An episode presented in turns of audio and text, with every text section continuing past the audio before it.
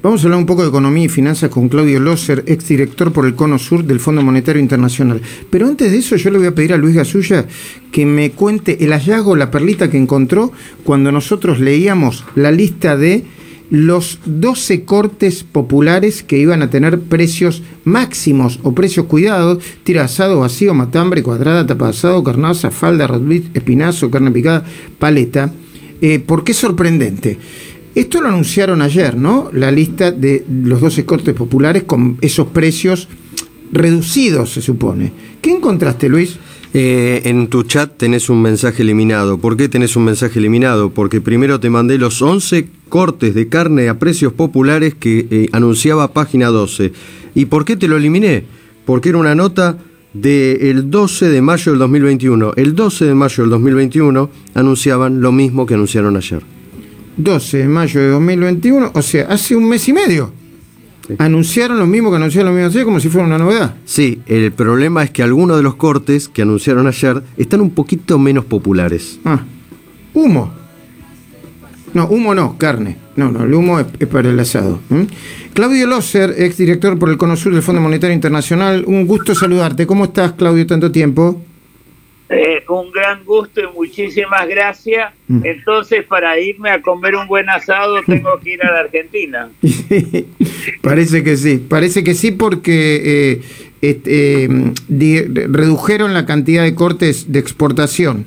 Este, sí, correcto. para empezar a, hablar de economía y de eso, ¿qué, qué, gran, este, qué gran medida, o sea, qué medida contradictoria o o mala como para que ingresen dólares a la República Argentina, que tanto los necesita, ¿no?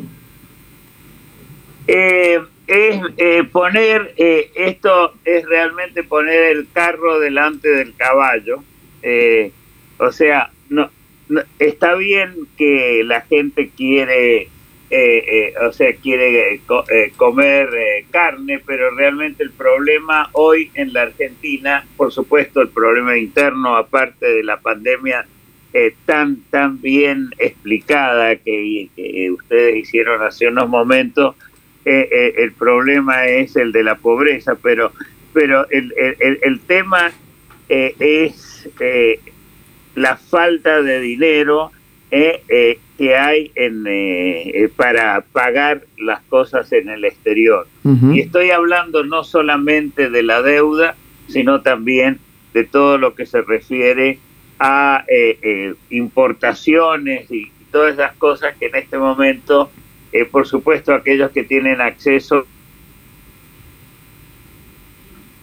Ay, se cortó la comunicación. Aquellos que tienen acceso. Bueno, decía. lo que, lo que está diciendo Claudio Loser es que a la Argentina le faltan dólares, a la Argentina le faltan dólares. Y hay dos noticias que tienen que ver con el motivo de nuestra pregunta, o el motivo de nuestra entrevista, Claudio Loser, y una que es que cuando falta mm, que uno se plantea que todavía no llegan las elecciones y ya Morgan Stanley plantea la idea de una devaluación más acelerada del peso a principios del año que viene. Y por el otro lado hay una discusión interna en el gobierno sobre el destino de los 4.500 millones de dólares que recibirá la Argentina. El fondo va a traer este viernes la reasignación de 650.000 millones a los países miembros y 4.500 le corresponden a la Argentina. Me decías, Claudio, que el problema era que Argentina no tenía divisas y que Argentina necesita divisas, dólares, que para la Argentina es moneda fuerte, ¿no? Eh, eh, exactamente, a pesar de que el dólar ha bajado más o menos 10% respecto del euro en, en, los últimos eh, en los últimos meses sigue siendo la moneda principal de pago y eh, realmente es, la Argentina está en una crisis de la que no sale eh, y por lo que puedo leer eh, está muy atrasado respecto de otros países a pesar de que pueden ellos estar en una situación de COVID equivalente. Claudio, em, el, el, informe Morgan Stanley, según el cual em, Argentina eh, podría acelerar la devaluación de su moneda a principios del año que viene, bueno, prácticamente después de las elecciones.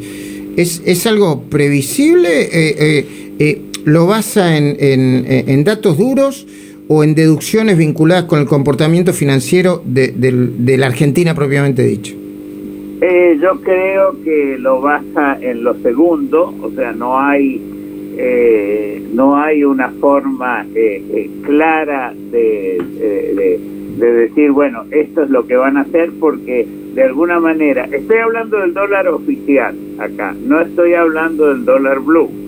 El dólar oficial el, está sujeto al capricho, digamos, de las autoridades económicas. Por supuesto, devaluar por devaluar eh, sin hacer ninguna otra cosa no es lo que sirve, pero eh, yo diría también que si se llega a una negociación con el fondo, eh, va a haber que mover el tipo de cambio no por un capricho del fondo, sino porque la inflación en la Argentina está a niveles muy altos después de Venezuela, que ya ni cuenta la inflación, el segundo eh, nivel de inflación más alto en América Latina.